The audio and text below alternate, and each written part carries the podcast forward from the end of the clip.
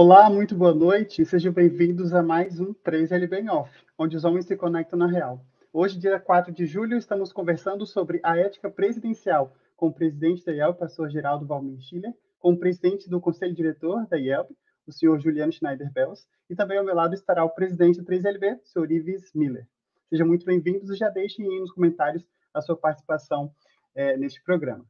O 3LB em Off é um programa da Rádio Cristo para Todos em parceria com a 3LB. Então você pode contar, encontrar este e todos os outros programas em radiocristoparatodos.com.br e também, claro, nas páginas da 3LB e no site da IELB. Ives, seja muito bem-vindo. Boa noite para você. Muito boa noite a todos que nos acompanham nessa noite de segunda-feira. Saudade já desse programa, né, Giovanni? Pois é. Pulamos dois, duas, duas segundas-feiras, né, por conta da convenção, nosso justo recesso ali, né? É, e muito bom estar de volta, então são todos muito bem-vindos. E que alegria estar hoje é, do lado, né, desses dois grandes homens, nossos dois presidentes. Eu brinquei antes, né, que eu tinha umas perguntinhas para fazer sobre processo e tudo mais, mas já deixo uma assim, né? É... Quem manda mais na IELB? O presidente do conselho diretor ou o presidente. Não pode perguntar isso? Ou o presidente, Uai, não, vamos dizer assim. Quem. É, porque essa dúvida, eu acho que percebo que isso, isso acontece, né? Nosso sistema, então vamos mudar. Nosso sistema é presidencialista ou parlamentarista? Ficou melhor? É, quem sabe o pessoal já pode ir deixando aqui, né? Mas assim, a palavra final, né? Como que funciona no nosso dia a dia da igreja? Quem é o presidente do conselho diretor e quem é o presidente da IELB? Eu acho que esse debate é bem interessante também, para vai elucidar muita gente que está nos acompanhando em casa e talvez até nós mesmos, né, Giovanni? Sem dúvida, eu acho que não tem ninguém melhor para responder do que os próprios presidentes aí do conselho diretor e da IELB. Muito obrigado pela participação, Ivo. Sei que hoje foi correria para você estar aqui, mas já agradeço demais a sua presença. Tamo junto. Juliano Schneider-Pels, presidente do Conselho Diretor. Boa noite, Juliano, seja bem-vindo. Olá, pessoal. Ives, nosso presidente da 3LB, Giovanni, nosso vice-presidente de comunicação da 3LB, pastor Geraldo já está chegando e também nosso presidente da IELB. Que alegria imensa retornar a, aqui aos programas da 3LB. Pela primeira vez nessa gestão participando com vocês e pela primeira vez no Leigos em Off, né? Feliz demais. Estamos aqui agora como, então, como presidente do Conselho Diretor. Vocês pegam leve com as perguntas aí, tá? Eu tô começando a navegar nessa, nessa praia aqui, tá? Então vamos, já vamos devagar. eu já fiquei meio assustado, que eu acho que a internet vai começar a dar umas osciladas aqui de repente. Oh, oh, oh. Tranquilo, Ju. Mas maravilha, seja bem-vindo. O programa aí é sempre maravilhoso e mais importante porque vocês estão aqui. Pastor Geraldo Valmir Schiller, presidente da Igreja Evangélica Luterana do Brasil. Boa noite, seja bem-vindo. Microfone. Perdão. Boa Aí. noite, Giovanni. Boa noite, Ives. Boa noite, Juliano. Quem manda mais? Talvez a gente teria que começar a analisar pela nossa própria casa, né? Para a gente começar a responder essa pergunta, né? É, mas eu diria assim, irmãos, quem, quem trabalha mais, né? Quem trabalha mais. Então deve ser o Juliano. Né? É, não, é, falando sério, uma grande alegria estar com vocês. Né? É uma grande honra poder participar desse programa, que é tão especial, né? aí todas as segundas-feiras, é, às 20 horas, né? E o que eu rogo é que Deus esteja conosco e que, acima de tudo, a vontade de Deus seja feita na vida de cada um de nós, porque quando a vontade de Deus é feita, com certeza acontece o melhor para cada um de nós e por meio de nós, né? A, a Ele toda honra, toda glória, todo louvor e é ele que tem as rédeas da história da humanidade, da história da igreja, de nossas vidas, né? E é tão bom a gente ser luterano confessional, e a luteranismo confessional realmente entrega, assim, tudo nas mãos de Deus, né? Quando prega sola gratia, sola fide, sola escritura, está dizendo assim, ó, Deus é Deus e nós somos servos, né? E isso é maravilhoso. Então, eu estou muito feliz de poder estar com esses três servos nessa noite, e rogo que Deus nos ilumine e nos abençoe nessa, nesse bate-papo que teremos. Maravilha, muito obrigado pela participação. O programa vale ouro por causa de vocês que estão aqui hoje. Comigo já deu alô aqui o Samuel Haverman, do Mensagens Diárias, que está dando seu alô pelo Facebook. A dona Margarete Ferreira, que também, que também fala do Face, boa noite. O André Mittman, que é o vice-presidente de projetos dessa gestão. Boa noite a todos, um abençoado programa, direto de Curitiba, ele diz. Luiz Alberto, Alberto Spitter, que está sempre conectado conosco aqui no Fez Ele Bem Off. Boa noite, ele fala de Canoas, no Rio Grande do Sul. A Irma Felber também dá o seu boa noite.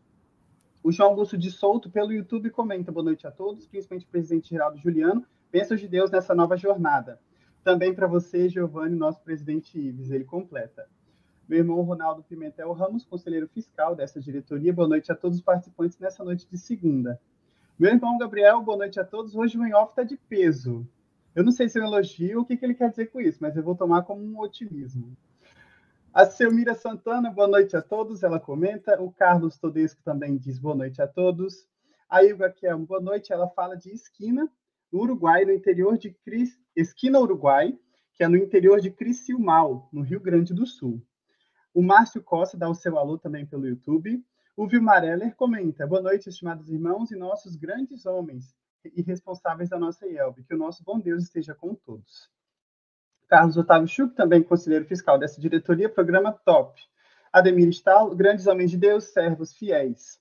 Gerson Zuzzi, boa noite, Deus abençoe os eleitos nessa missão na condução da igreja. Ele fala da congregação Paz, em Pinhais, no Paraná. O Luiz já vem com pergunta: como fazer com que mais representatividade de presidentes das congregações e lideranças a participarem das, das convenções? Como faz para ter mais? Vamos trazer essa pergunta mais tarde, Luiz. Muito obrigado. Marcos Ferreira também dá o seu alô da, da Congregação Castelo Forte, em Canoas, lá no Rio Grande do Sul também. E o Lielson e a Isa Pinheiro Torres. Boa noite, irmãos. Bênçãos de Deus a todos. A mensagem que vem pelo YouTube. Primeiro, quero começar dando os meus parabéns para o pastor Geraldo pela sua reeleição para mais um quadriênio à frente da nossa igreja e também ao Juliano pela sua eleição como presidente do CD.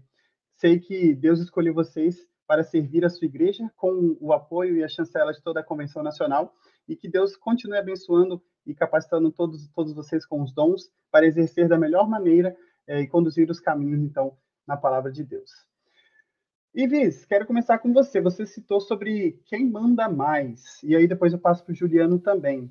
Você fez uma comparação com o sistema parlamentarista.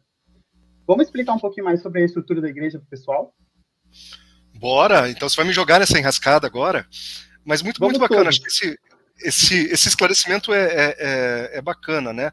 Porque nós temos uma figura que acaba representativa muitas vezes, que é uma figura muito importante, que é a figura, aí não falo da pessoa, mas da, do cargo, né, do presidente da, da IELB, que o presidente nosso tem uma função executiva, segundo o nosso estatuto, né, e executa as decisões tomadas por um conselho diretor, esse conselho diretor que é formado por, pelo pastor conselheiro e o líder leigo, de cada um dos nossos 59 distritos, 59 distritos, mais os representantes das ligas auxiliares. Né? Então, esse é o presidente da ELB também, e acho que tem mais um vice que está junto no conselho diretor, né? com, com, com, direito a voto.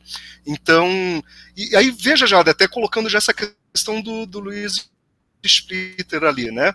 É, o conselho diretor, então, nós temos uma praticamente uma paridade entre os votos pastorais e os votos leigos que tomam as decisões que são estratégicas pela igreja. Esse conselho tem um, esse conselho diretor tem um presidente, hoje o, o Juliano, né?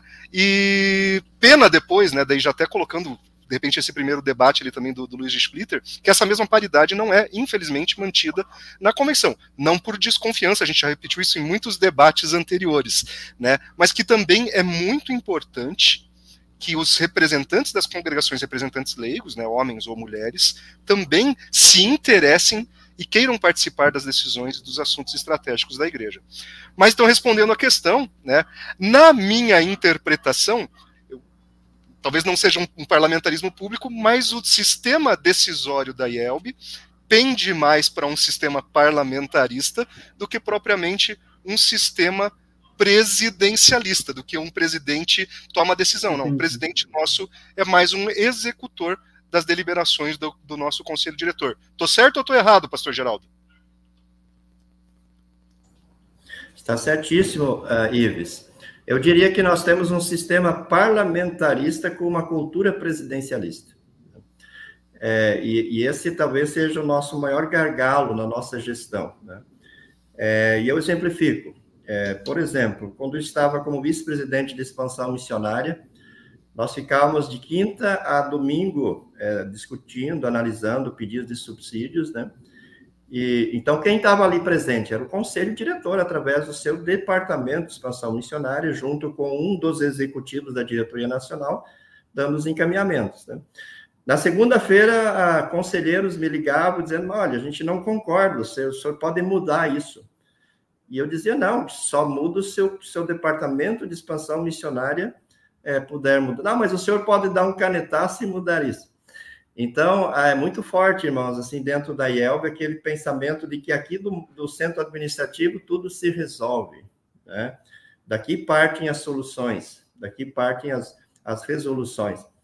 E, e, então é porque a, a, mentalidade, né, nós herdamos isso talvez dos nossos irmãos americanos, né?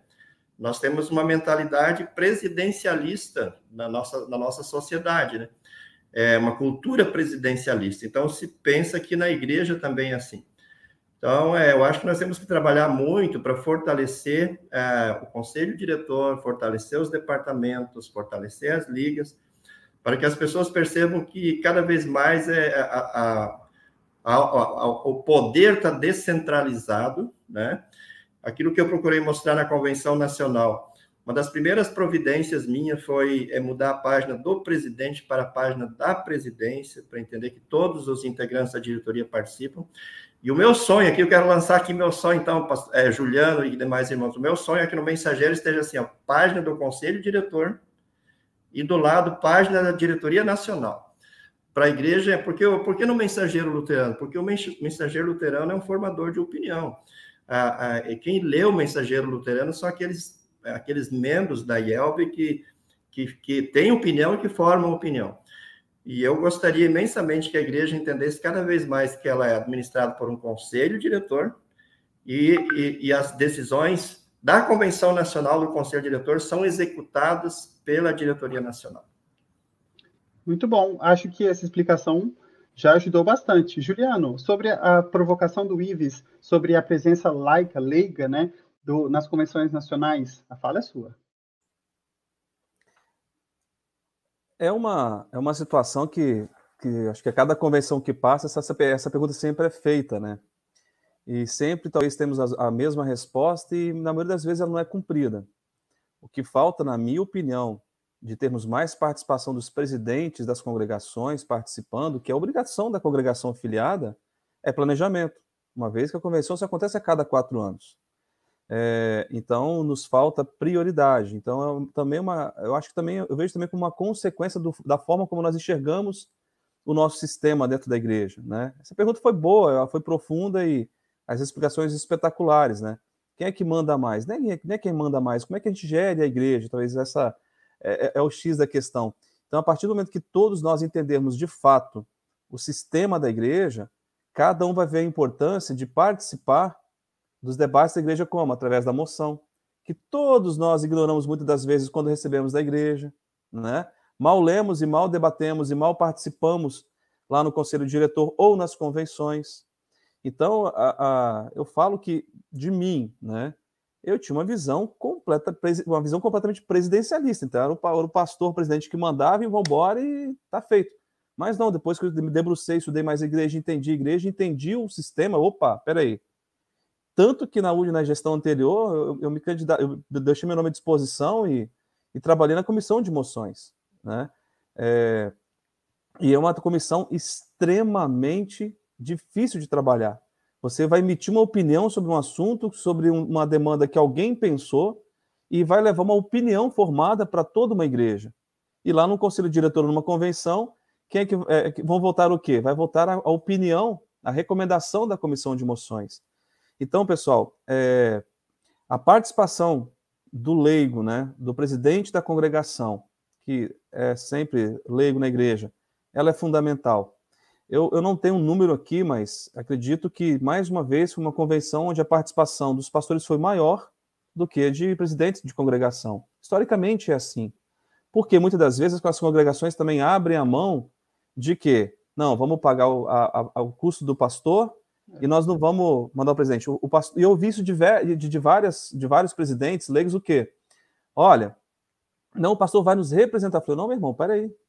O pastor, ele é, ele tem voz e tem voto na Convenção Nacional, como a congregação tem. Então, ele não pode representar a congregação e se fazer representar. Né? Ou ele, né, ele, tá lá, ele, ele tem obrigação de estar lá como pastor filiado a IELB, assim como também a congregação. Então, é importantíssimo nós pensarmos isso.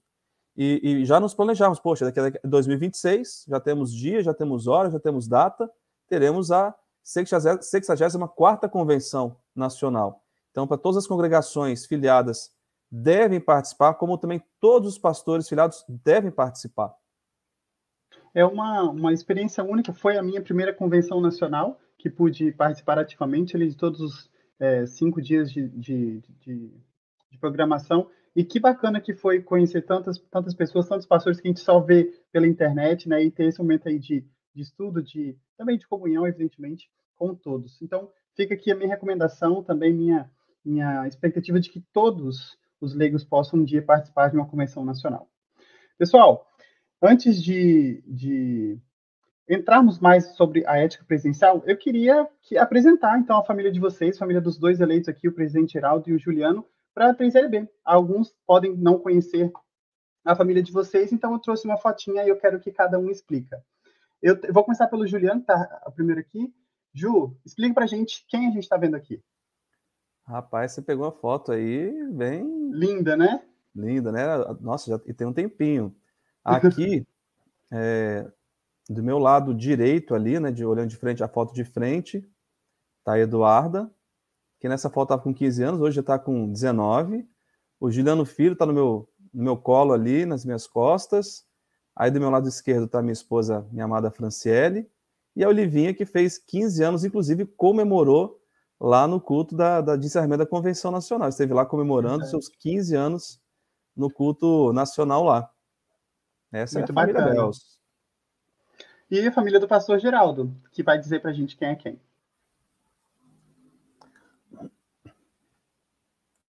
Muito bem, a minha foto está mais atualizada aí, Juliano. É, é, então, a, a quem está tá fazendo a selfie aqui é minha querida filha Helena, é, minha, minha filha capixaba, nascida aí no Espírito Santo, em Vila Velha, no Olha. período que eu fui pastor lá por cinco anos e meio. Ao lado, ao lado dela, assim, é, para quem está olhando na tela do lado esquerdo, meu filho Henrique. A Helena tem 25 anos, é casada, né? É, o Henrique tem 20 anos, nasceu em Cacoal, Rondônia, meu rondonense aqui cada, em cada local que eu fui pastor de comunidade, eu trouxe uma recordação muito boa. A Helena do Espírito Santo e o, e o Henrique de Rondônia. Rondônia. Essa aqui está bem na minha frente, ao lado da Helena, um pouquinho mais baixinha, não muito, não posso falar muito do tamanho dela. Uhum. É a minha queridíssima esposa Carla, minha mineira de Teófilo Otoni, que eu tive o privilégio de conhecer no meu estágio em 1992 e casei com ela em 94. 94, fevereiro de 94, quando já estava formado. E uh, ao meu lado esquerdo está o meu genro, que é depois de passar por um teste, né, por muita, muitas provas, finalmente conseguiu casar com a minha filha no dia 9 de abril. Então agora eu tenho um genro já, sou sogro, né?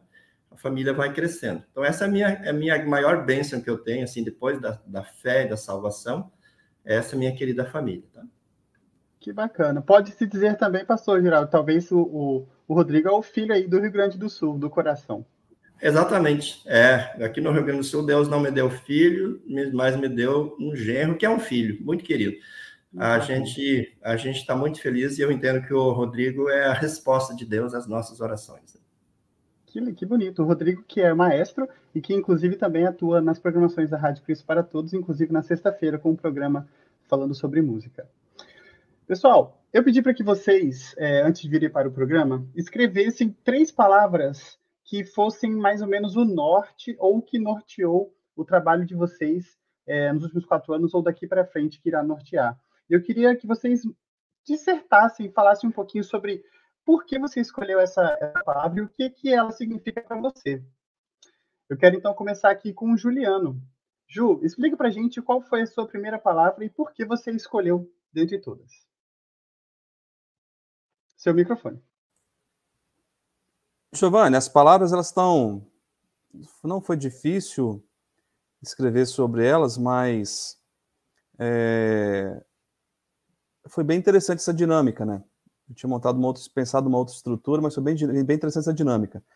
A primeira palavra que, que eu vejo assim como desafio para a igreja é, nesse, nessa questão da gestão de conselho diretor, de direção executiva da Igreja Nacional da Igreja, eu vejo como unidade. Então, a, a, eu trago a palavra unidade como um dos principais, uma das três palavras aí. Unidade em quê? De fato, unidade do trabalho dos leigos e dos pastores em conjunto. Como vocês sabem, a direção executiva da Igreja Nacional da Igreja, nós temos leigos e pastores, né? Hoje nós temos o Ederson como vice-presidente de comunicação e o Gustavo Becker da Silveira, que é o nosso vice-presidente de administração. No conselho diretor, nós temos também é, dois leigos e dois pastores. Né? Eu na presidência, pastor Rudinei na vice-presidência, o pastor Ricardo como, como secretário e o Mike Zucchi como vice-secretário. Então eu vejo que a questão da unidade dos pensamentos, né? E você tem dois presidentes dessas duas diretorias, o pastor Geraldo e o Juliano.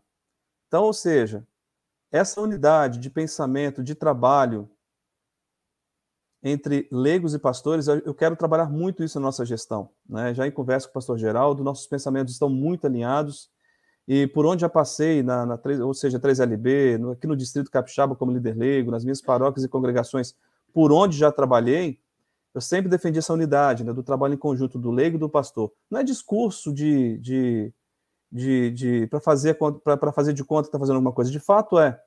Então eu, eu, vejo também que essa unidade ela também responde à pergunta feita pelo livro de novo. Quem é que manda? Eu penso que Jesus é quem manda na igreja. Nós obedecemos os seus ensinamentos e trazemos pelas, pelas Sagradas Escrituras o que nos convém fazer enquanto igreja e, logicamente, dentro de uma questão estatutária, não é porque uma lei diz assim que eu deixo de fazer aquilo. Antes de executá-la, eu procuro sempre os meus parceiros, meus pastores, né?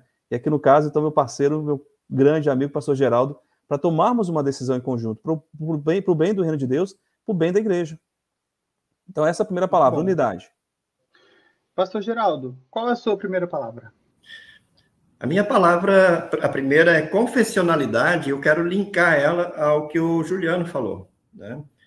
É uma confessionalidade que vai, que vai, é, que vai produzir essa unidade. Tá?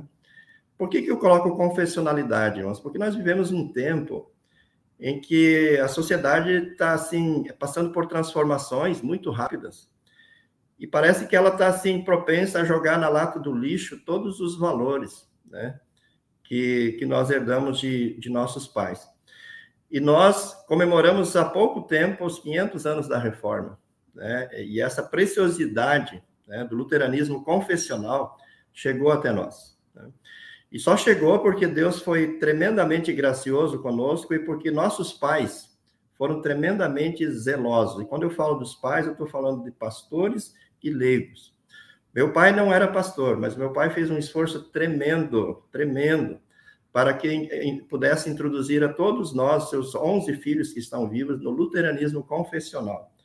E se eu posso hoje viver essa graça, né, de de ter esse evangelho puro, desfrutar dele junto com a minha família, porque no passado nossos pais e pastores, pais aqui eu estou incluindo leigos e pastores, de uma forma unida, né, unânime, estavam dispostos a dar seu sangue pela nossa herança luterana confessional.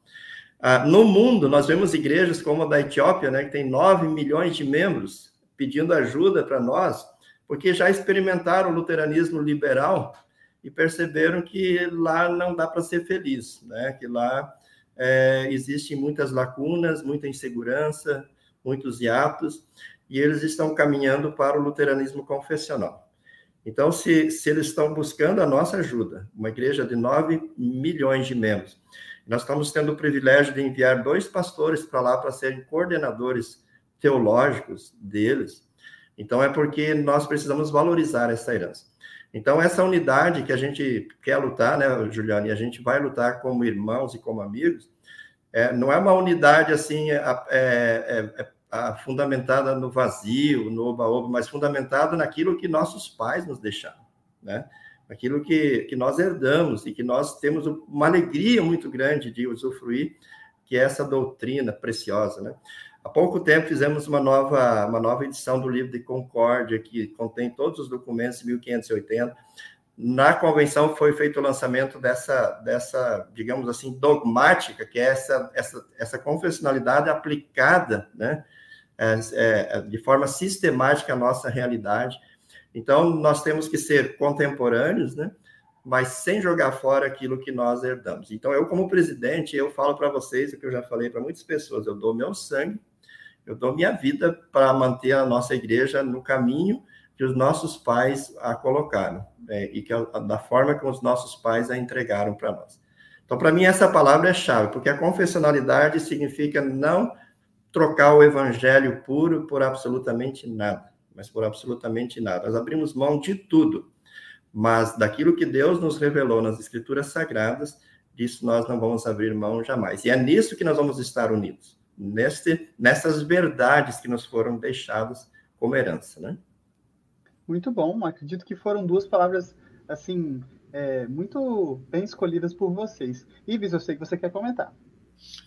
Vejam que que escolha e nós sabemos que foi casual, né? Mas de primeiras palavras tão harmoniosas, né? Primeiro, Juliano falando sobre unidade num contexto até que nós vínhamos conversando já há pouco, né, sobre essa divisão de trabalhos, a importância de estarmos juntos e a importância do trabalho conjunto de leigos e, pastores, e citou isso na composição tanto da diretoria do CD como da diretoria nacional.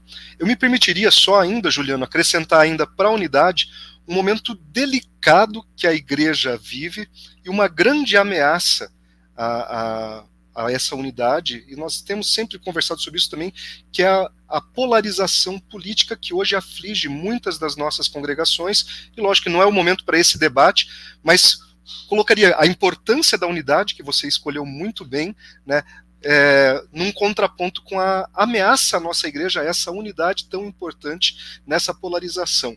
E ao mesmo tempo, né, aí, né, com essa ameaça, faço link à, à, escolha do pastor Geraldo na confessionalidade, que é realmente o que hoje mais nos distingue, mais nos caracteriza caracteriza, né, que é, é, a nossa a nossa fé, essa a nossa história, essa toda essa tradição em torno da, da fé luterana. E, e também, ao mesmo tempo, essa, essa é uma grande ameaça, e eu, eu, vejo sempre a igreja né, é, lutando para manter isso ativo, com tantas correntes novas que surgem e sempre estão minando e ameaçando. Né? Às vezes é mais fácil por um caminho, às vezes é mais fácil por outro, e dá, fazer interpretações né, convenientes, muitas vezes, é, para se adequar a um contexto social, a um contexto cultural. Isso foi muito debatido também na convenção, através dos pareceres da CTRE, né, que foram rigorosos ao manter né, as principais características dessa nossa, da fé que confessamos, né, e a interpretação que a gente tem é, dos textos sagrados. Muito bacana essa escolha, muito bacana essa, essa, essa combinação desse, desse primeiro jogo de palavras. Vamos seguir então. Pastor Geraldo, qual foi a sua segunda palavra? Microfone, lembre-se. Agora você me pegou de surpresa, achei que era para o Juliano, né? É, a, ó, nós não combinamos, hein? Mas vocês vão ver que eu e o Juliano temos uma forma muito bonita de pensar assim. Não foi combinado. Igreja, né? é, a minha segunda palavra é relevância. É, se por um lado eu enfatizo a confessionalidade, é, mas eu não enfatizo uma confessionalidade, digamos assim, cega, desconectada né, do nossa, da nossa realidade. Né? Se nós observarmos é, Jesus, ele não abriu mão dos princípios é, que Deus já havia revelado desde Gênesis 1, né? mas Jesus ele, ele olhou para a realidade e para o contexto em que ele vivia. E você pode, vocês podem observar que em todos os momentos Jesus olhava para algo que fazia parte do dia a dia das pessoas, né? e a partir daquelas, daquelas figuras, daquelas metáforas, ele ensinava verdades eternas, né, sobrenaturais para as pessoas. Então, quando eu falo em confessionalidade, não é, é, olhar a sociedade com os óculos de Lutero ou com os óculos de Melanchthon, é, é, sem abrir mão dos princípios que Lutero, que Melanchthon, que, to, que todos os pais utilizaram, mas nós precisamos olhar para a nossa sociedade com os óculos do século 21. Né? E, e, isso é fazer teologia, é saber, é saber é, traduzir essa verdade né, para a realidade atual. Ou usando uma outra figura, não abrir mão do presente que Deus nos dá e que nós vamos oferecer para as pessoas, mas a embalagem não precisa ser do século XVI. É, a embalagem não precisa ser do século XX nem do século XIX, ela, ela deve ser do século XXI. Por isso, diante, de, especialmente da, da, da, dos jovens, dos adolescentes, das crianças, nós temos que, como igreja, viu, irmãos? Nós temos que, como igreja, nos apropriar cada vez mais dessas ferramentas modernas, dessas tecnologias, e poder chegar até essa, essa, essa juventude de uma forma é, que esteja assim, muito mais próxima da realidade deles, né? do contexto que essas, que, esses, que essas crianças, que esses adolescentes, que esses jovens vivem. Né?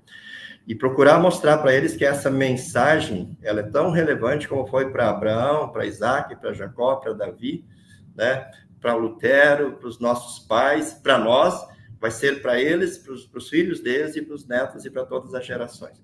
Então, esse é o nosso grande desafio. Nós podemos é, juntar essas duas coisas, confessionalidade, mas também de uma forma relevante, contextualizada, contemporânea para as nossas gerações, a geração atual e para as gerações que vêm. Juliano, qual é a sua segunda palavra? Rapaz, esse negócio tá ficando bom, hein? Gostei desse negócio, hein? Essa troca de, de pensamentos aí. E realmente não foi nada combinado. E como a gente está conectado, pastor, o pastor Geraldo. Eu, eu quando estava pensando sobre isso, eu pensei. Eu, foi difícil decidir sobre essa segunda palavra. Eu pensei em duas: sínodo ou conectividade. E aí eu resolvi ser um pouco mais precavido, um pouco mais é, é, é, vendo as nossas tradições, os nossos antepassados, quando tanto fala de sínodo, escolhi a palavra sínodo. E explico por quê. É, dentro do conselho diretor, né, nessa perspectiva de, do conselho diretor, nós somos uma igreja com quase duas mil congregações. A grande maioria filiada, outra, outras algumas não. É, e isso, em algum determinado momento, alguém né, pensou, ah, vamos então formar, temos duas, três, quatro congregações, vamos formar uma paróquia, temos duas, três, quatro paróquias, vamos formar um distrito, ah, temos, opa, vamos formar uma gestão nacional, uma, um centro administrativo nacional, e, sem, e disseram, e lá naquele momento pensaram, olha, vamos estar todos conectados. Conect... Acho que o Juliano caiu. É, Daqui a pouco ele volta. Vou aproveitar o momento então para chamar os comentários do pessoal que está acompanhando o nosso debate hoje. E já peço para quem está acompanhando, curte e compartilhar a live para a gente poder ter mais alcance. Ju, aguenta aí agora. A Maria do Carro Babilônia está conectada conosco pelo Facebook e dá o seu boa noite a todos. Que Deus abençoe a mensagem que ela nos manda. O René Martinho comenta boa noite a todos também. O Etelvino Belk, boa noite. Ele fala de Santo Antônio, em São Lourenço do Sul, na congregação Redenção. Um grande abraço, ele manda para todos. A Elísia Matos também dá o seu boa noite.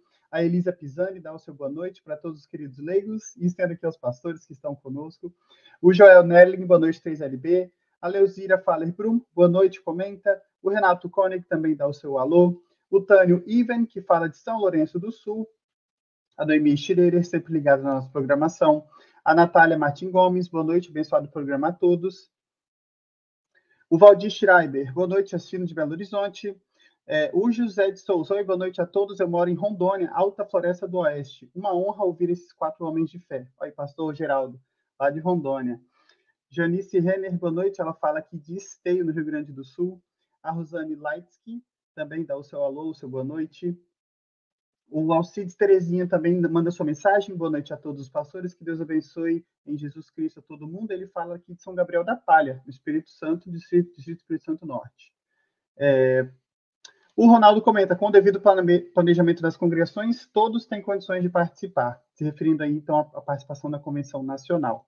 O João comenta: concordo plenamente, presidente, andar lado a lado da diretoria nacional e o conselho diretor, no mensageiro.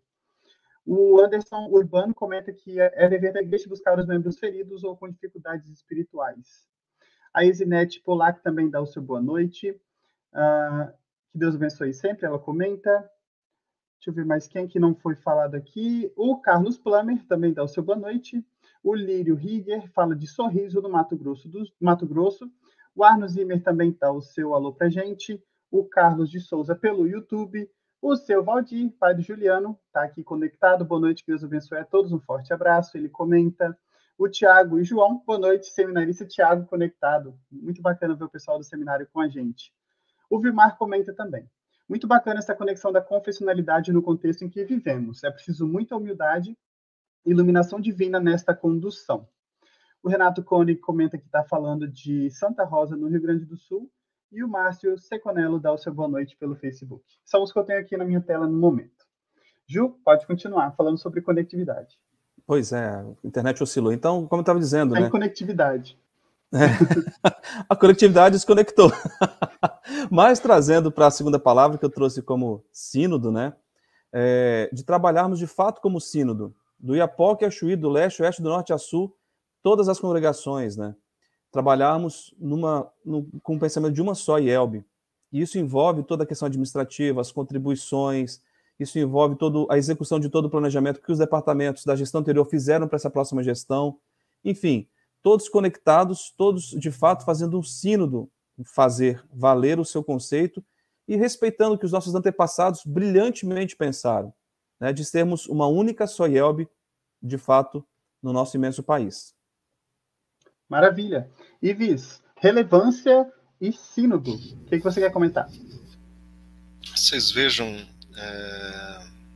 agora ficou um pouquinho difícil aqui, né? Porque é esse, para, esse paradoxo até que o pastor Geraldo desenhou, né? É, de repente ele nos surpreende aí com um discurso progressista.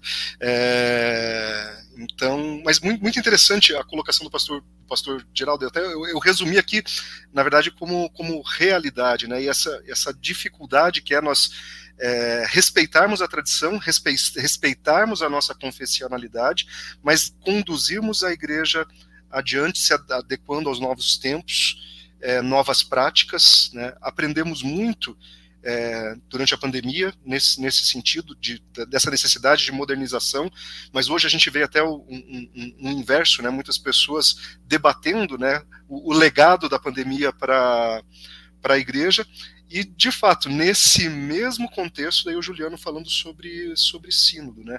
aquilo que nos define, a importância de nós podermos visitar uma igreja luterana em qualquer canto do Brasil e ver ali que a, a, a, a fé é a mesma, a prática de culto é a mesma e que a igreja não perdeu sua identidade.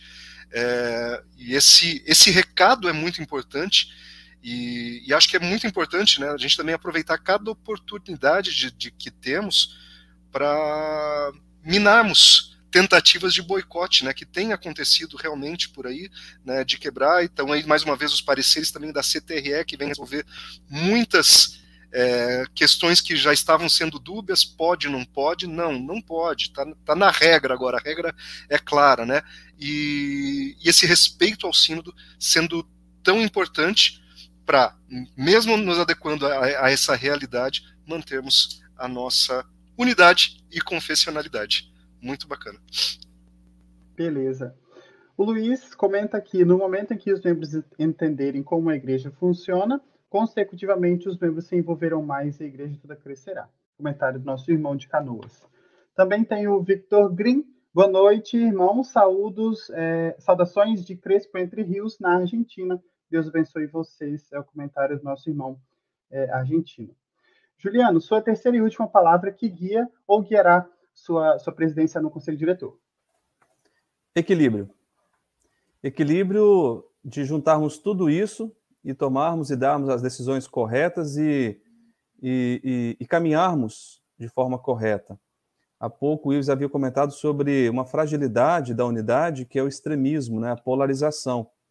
E eu vejo que o grande antídoto para isso é o equilíbrio. O equilíbrio, o bom senso em todas as decisões, todos os pensamentos, todos os planejamentos feitos é, para e em prol da igreja. É, e aí, quando a gente junta tudo isso, né, unidade, sínodo e equilíbrio, eu vejo, e, ente, é, é, é, e tendo entendimento dessa, de como funciona a nossa máquina, a nossa gestão administrativa, vamos assim colocar, muita coisa vai se resolver. Um exemplo claro, né? Dentro do sínodo, nós temos a segurança a certeza da mesma unidade de fé e de profissão pública de culto de qualquer lugar, em qualquer congregação nossa. Isso funciona extremamente bem. Porém, na questão administrativa, a gente não, não pensa tão igual, né? Ou, eu, eu, eu digo, eu, Ives, eu, eu, não, eu não ousaria dizer que seria um boicote, mas talvez por uma falta de entendimento, de fato, de como nós funcionamos. E aí vocês estão de parabéns, como vocês começaram o programa. Somos o quê? Presencialistas, parlamentaristas, como é que, como é, que é esse negócio, né? E dentro de, de, de, vários feedbacks que eu recebi lá da convenção, de várias pessoas que nós conversamos, leigos e pastores, eu vi que falta muito isso, de nós entendermos como a gente funciona e ter equilíbrio para ajustar esses pontos. O que está funcionando, o que está sendo entendido, o que não está. Né? Vamos citar um exemplo clássico sobre essa questão de, de, de, equilíbrio. Né? Muitas vezes, na gestão passada, foi dito no conselho diretor sobre a questão das contribuições. Chegamos ao ponto de entender se, se o que as congregações fazem para o caixa central da igreja é contribuição ou se é oferta. Como se a definição desse conceito fosse resolver o problema. Né? Porque para alguns, aí você vê, você vê para os extremos, no assunto pequeno, né? É, é, é, a, oferta é o que vale e a contribuição é o que importa. Então, quando a gente conseguir ter equilíbrio desses entendimentos, fundamentalmente, a gente vai conseguir, de fato, gerir melhor desde a menor congregação até o caixa central da igreja. Né? E lembrando que isso não é tão simples. Nós temos todo um contexto de tradição, nós somos uma igreja centenária, a passos largos para o bicentenário. Nós somos uma igreja complexa no, no que tange a sua gestão, porque nós temos um sistema congregacionalista que muitos ah, é, não conseguem discernir de fato como é que isso, como é que isso, isso funciona. Então já gera extremos também. Então eu vejo o equilíbrio como um fato primordial. E aí, para concluir o raciocínio, né, eu vejo que é, essa parceria, essa unidade, desse belo exemplo que quero dar junto com o pastor Geraldo para a igreja, dessa unidade do trabalho, de pensamentos. Podemos e devemos e vamos pensar diferentes. Mas vocês podem ter certeza que nós vamos trabalhar para o crescimento para o melhor da igreja. Não vai prevalecer a minha, o meu querer ou o querer do pastor Geraldo. O que vai prevalecer vai ser o melhor para a igreja. E aí, vindo exatamente de encontro do pensamento, eu vejo um papel extremamente fundamental, pessoal. Nós temos que não só reconhecer, mas fazer entender no... o papel dos nossos líderes leigos e pastores conselheiros. E na minha visão, é, é, esses dois servos de Deus ali, homens e mulheres chamados para servir nesta função, é, nós temos que ter um entendimento e fazer valer o entendimento de quando foi concebido os distritos também. Eu estou resgatando algumas coisas do passado porque eu vejo que nós temos pouco conhecimento administrativo. Ah, mas por que temos um distrito? Quem é que criou isso? Qual é a função desse conselheiro? Ele manda nos pastores, é o chefe dos pastores? Ah, qual é o papel do líder leigo? É só fazer cobrança? É só ficar fazendo cobrança que ele não liberou crédito? Isso já é uma série de rumores. Na verdade, não. O papel do conselheiro do líder leigo é muito mais do que isso. Tendo essa unidade, tendo esse sínodo, é, eles serem os multiplicadores, serem os, serem os caras, entre aspas, que vão levar para cada paróquia de, e, assim, consequentemente, para cada congregação, as resoluções, as preocupações, os entendimentos ou as discordâncias, desde a, desde a, a, a, a gestão da, da diretoria executiva, passando pelo conselho diretor, até na congregação. Então, essa, essa, essa, esse entendimento, e a gente precisa de fato equipar aqui os nossos líderes, pastores e leigos. Esses dois, na minha opinião, né, são as peças fundamentais para a gente conseguir ter unidade, sínodo e equilíbrio em toda a gestão do conselho diretor. Bom, belo fechamento, Juliano. Pastor Geraldo, qual a sua terceira palavra? Pois é, a gente ficou em dúvida, né? O Juliano, acho que é testemunha disso, a gente queria escolher dez palavras cada um, né? Mas eram só três, né? É, então, assim, na, na ordem de, de, de, de, importância, a minha terceira palavra, então, foi confiança. Né? E confiança em dois aspectos. É, confiança porque é, no luteranismo confessional, né, nós cremos é que a salvação é pela fé. O justo viverá por fé. Né? Quem crer e for batizado, for batizado será salvo. Quem não crer será condenado. E essa palavra confiança, né, Lutero definiu ela como fiducia cordis, que é a confiança do coração. Né? Ou como Jesus diz, onde você deposita o seu coração, ali está o seu tesouro, né? É, então, eu, eu diria assim que uma palavra-chave é confiança em Deus, primeiramente, né? porque é pela fé em Deus que nós somos aceitos como seus filhos, é, e pela fé que Deus nos dá a salvação, né? quem crer será salvo, e essa fé, ela não é algo que nos projeta apenas para além túmulo, né? além, além morte, eternidade adentro. Essa fé foi a que fez Abraão deixar sua terra, seus parentes e peregrinar em direção ao Egito, a terra de Canaã, né? Essa fé fez com que é, os, os, apóstolos, né, deixassem Jerusalém e fossem para os interiores do, do Império Romano proclamar a palavra de Deus. Essa fé fez com que missionários é, fossem ao mundo todo. Quando o missionário Brother veio para o Brasil é, em 1900, né, não foi outra coisa que trouxe ele para cá. Não veio aqui para ganhar dinheiro, ele não veio aqui para uma aventura, ele teria muitos outros lugares para ir. É, o que trouxe ele para o Brasil foi a fé. Né? O que fez ele ficar aí no extremo sul do Brasil foi a fé daquele senhor da família Govert. Né? O que fez algumas congregações se reunirem em Sínodo em 1904 foi a fé, né? a confiança que eles tinham em Deus, nas suas promessas. O que fez esses, esses imigrantes, né, que, que a partir do, do Sul e do Espírito Santo foram é, ocupando esse imenso Brasil, é, foi a fé. O que fez a igreja levar é, missionários atrás deles foi a fé. Enfim, a, nós somos produto né, da fé. Né? A IELB é resultado da, da fé que, que as pessoas tiveram em Deus e nas suas promessas. E assim nós vamos na fé. As pessoas hoje ficam, de repente, alarmadas né, com esse contexto que nós vivemos, com essa dificuldade. Mas é a, na fé que nós vamos enfrentar tudo isso. Né? E no Salmo 46, 10, Deus diz assim: Aquietai-vos e sabei que eu sou Deus, sou exaltado entre as nações. E foi baseado neste salmo que Lutero escreveu o hino Castelo Forte. E o hino Castelo Forte, que é o nosso hino, assim, por excelência no luteranismo, nada mais é do que um testemunho de fé. Né? Na última estrofe, ele diz assim: Se vierem roubar os bens, vida e o lar, que tudo se vá, proveito não lhes dá, o céu é nossa herança. Isso é testemunho de fé. Né?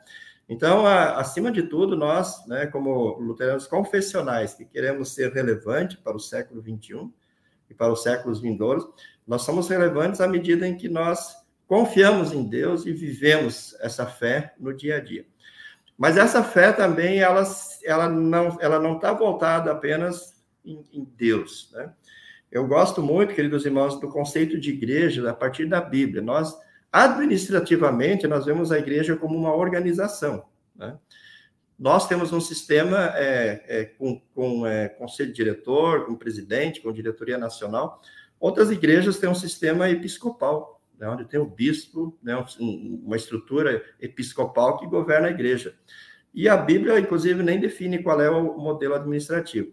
Mas se a gente olhar lá, especialmente 1 Coríntios 12, é, versículos 12 a 31, a gente vai ver que a igreja, muito mais do que um, uma organização, é um organismo vivo, um corpo, é, do qual Cristo é a cabeça e cada um de nós é membro desse corpo. Ora, se Cristo é a cabeça e Cristo comanda, então a partir da cabeça todo o corpo é comandado e cada um de nós é membro desse corpo, então nós temos uma interrelação muito forte e uma interdependência muito grande. E você pode observar que um, o braço ele nunca vai entrar em, em, em, em, em intriga ou conflito com a perna, né? É, os, os, movimentos de um corpo eles se, comple se complementam, né? Se, se, o seu braço vai, vai, vai, vai bater, a perna já faz algum movimento para tentar evitar a, a, a, o, que o braço se, seja ferido, né? É, você pode observar que o, o, nosso corpo ele age de uma forma assim interligada e onde todas as partes se, se protegem mutuamente, se ajudam mutuamente. Então, nesse aspecto, não que um, qualquer um vai ajudar o outro a ter a salvação, nesse sentido, a salvação é em Cristo, mas nós temos confiança uns nos outros. Então, eu quero dizer assim, hoje aqui de público, eu tenho confiança total no nosso irmão Juliano, tenho uma to confiança total nos meus colegas de diretoria nacional, eu tenho confiança total nos meus na, na, em toda a diretoria do conselho diretor, eu tenho confiança total no nosso seminário. Isso não significa que a gente não vai estar se avaliando, que a gente não vai estar é, buscando um aperfeiçoamento, que a gente não vai fazer críticas construtivas uns aos outros, né? Mas a priori nós confiamos uns nos outros.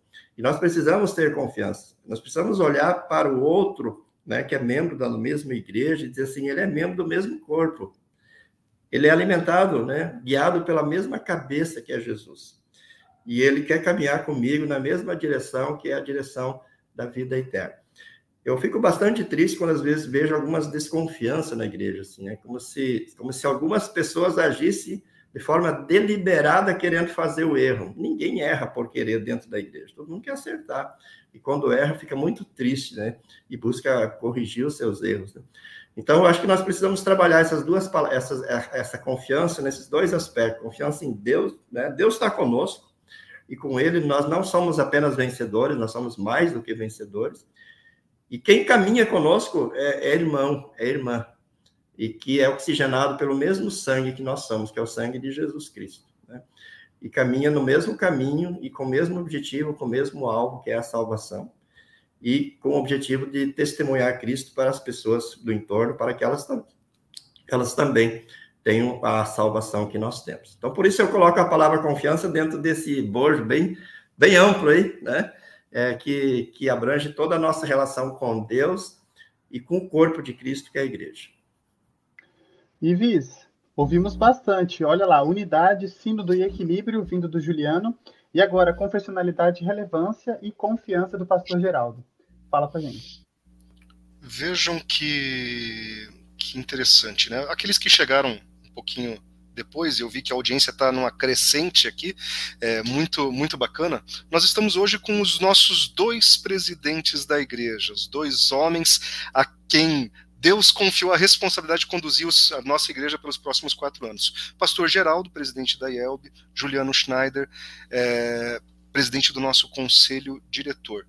O conselho diretor delibera, a, o presidente da IELB executa esse planejamento do conselho diretor. Foi pedido que cada um escolhesse previamente três palavras que indicariam a sua, os seus quatro anos de gestão. Né? Daí nós temos um jogo agora muito bonito de seis palavras que talvez possam resumir o que, que a gente pode esperar dos próximos quatro anos. Eu acho que isso é muito bacana. Primeiro, Juliano escolhendo unidade, falando desse paralelo entre o trabalho de leigos e de pastores, o trabalho de, das duas diretorias com um único propósito.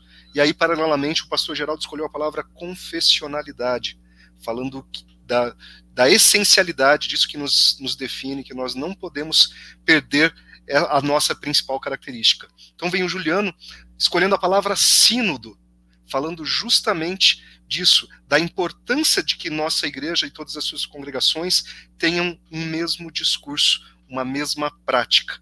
E aí o pastor Geraldo escolhe a palavra relevância, que nós devemos nos modernizar respeitando a nossa tradição e adequando novas, novas práticas. E por fim, para fechar brilhantemente todo esse conjunto, né, o Juliano escolhe a palavra equilíbrio. E aí acho muito bacana que o, o Juliano fala que, por um lado, esse equilíbrio aparentemente existe enquanto sínodo, enquanto prática de fé, mas enquanto prática administrativa, é, esse equilíbrio está muito distante. E aí, é, o próprio Juliano destacou algumas frases, algumas palavras, algumas situações, sem saber o que o pastor Geraldo falaria, mas sobre desconfiança, né, sobre é, até um boicote. E talvez esse, esse fosse um debate tão interessante para nós termos agora, né, de que, poxa, nesse sentimento de igreja, nesse sentimento de, de, de sínodo, nós nem, nem sempre é a nossa vontade que está sendo feita, mas eu não posso, por conta disso, abrir mão da minha da obrigação da minha oferta como também da obrigação da contribuição da minha igreja para com a, a igreja mãe, mãe. E finalmente vem o pastor Geraldo com a palavra confiança, né? citando grandes homens que a sua fé foi determinante. E aí agora, assim, para fechar isso, né, eu diria que nós também devemos confiar naqueles, nesses dois que Deus colocou à nossa frente para guiar esses nossos próximos passos pelos nossos próximos quatro anos, para a nossa igreja chegar, como o Juliano bem, bem colocou, né, ao seu bicentenário, é, grande, forte, unida, né, e com esse verdadeiro espírito de sínodo sem perder a nossa confessionalidade.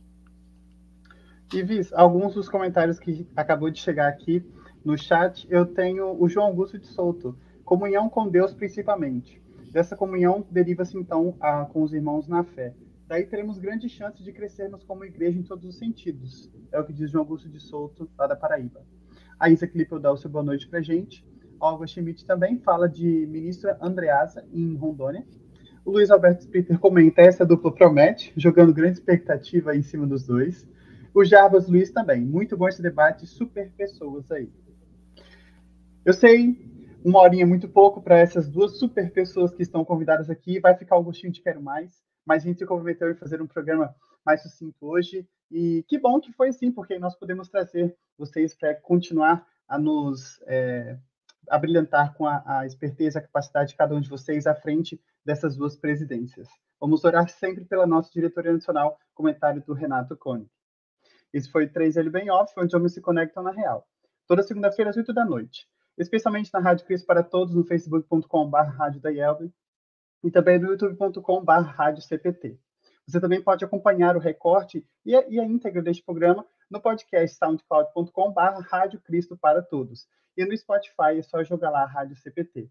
Esse programa também é transmitido pelas, pela 3LB, então no canal 3LB Nacional, você encontra na íntegra, e no facebook.com.br 3, numeral, LB Nacional, você encontra também.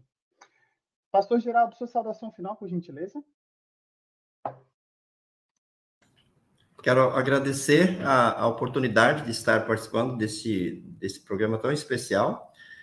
E é, lembrando os nossos queridos irmãos de Crespo, na Argentina, eu já tive a oportunidade de participar de uma, de uma convenção. A, a, a Igreja da Argentina ela faz todo ano uma espécie de convenção. É, é como se o nosso conselho diretor e a convenção fossem unificados num evento só, anualmente.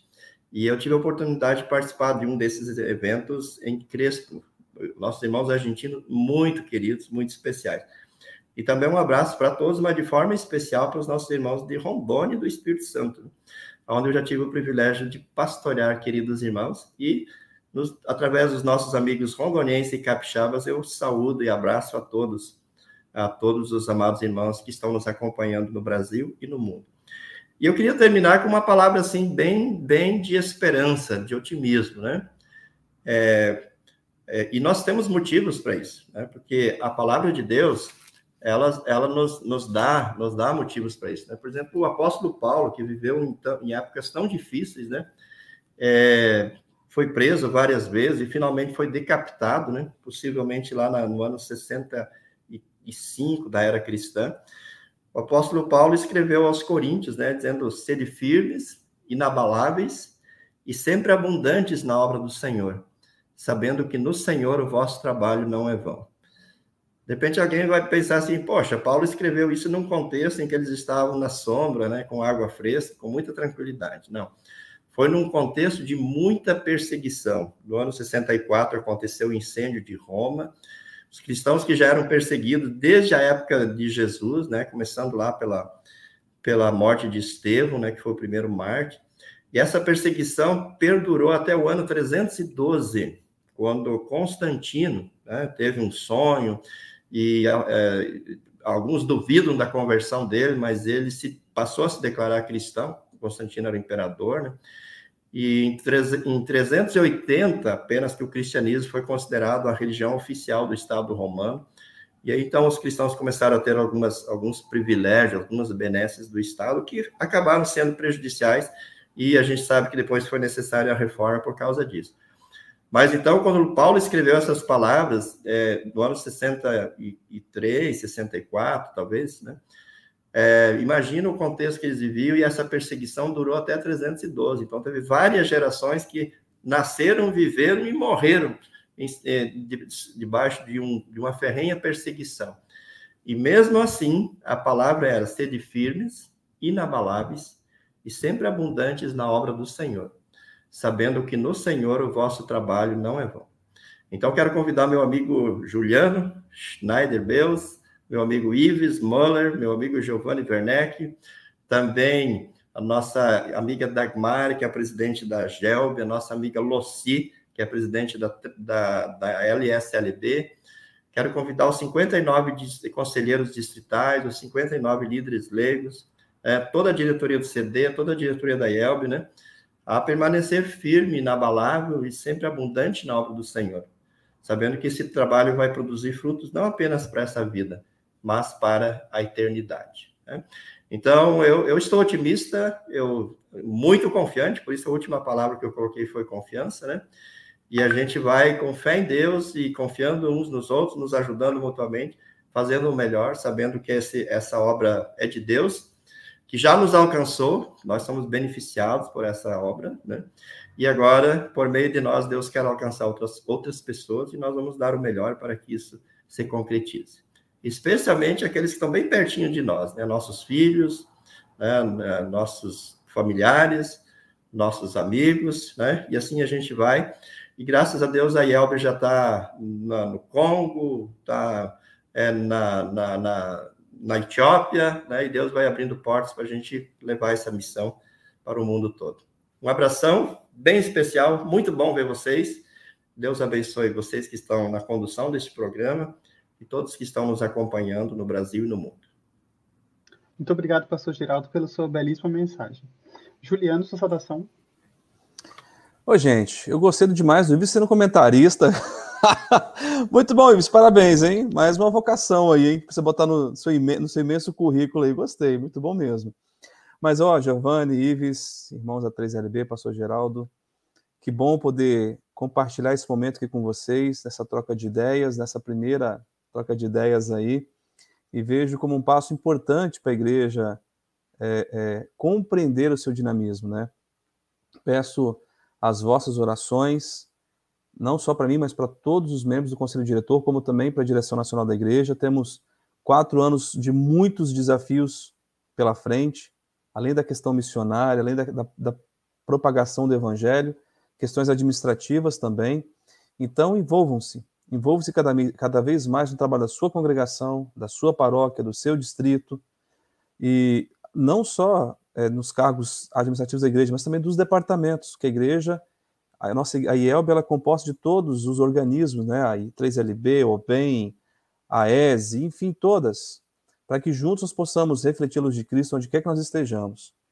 E quero deixar um, um abração, um beijo muito grande para os meus familiares, especial para minha família, esposa, meus filhos, que estamos junto nessa, né? Então, antes de aceitar, antes de responder as indicações se aceitaria concorrer ou não, a gente conversou em casa e me disseram todos, de forma unânime, democraticamente, não, pai, vai lá, vai lá, esposa, vai lá, manda ver e tal, aceita, e estamos junto.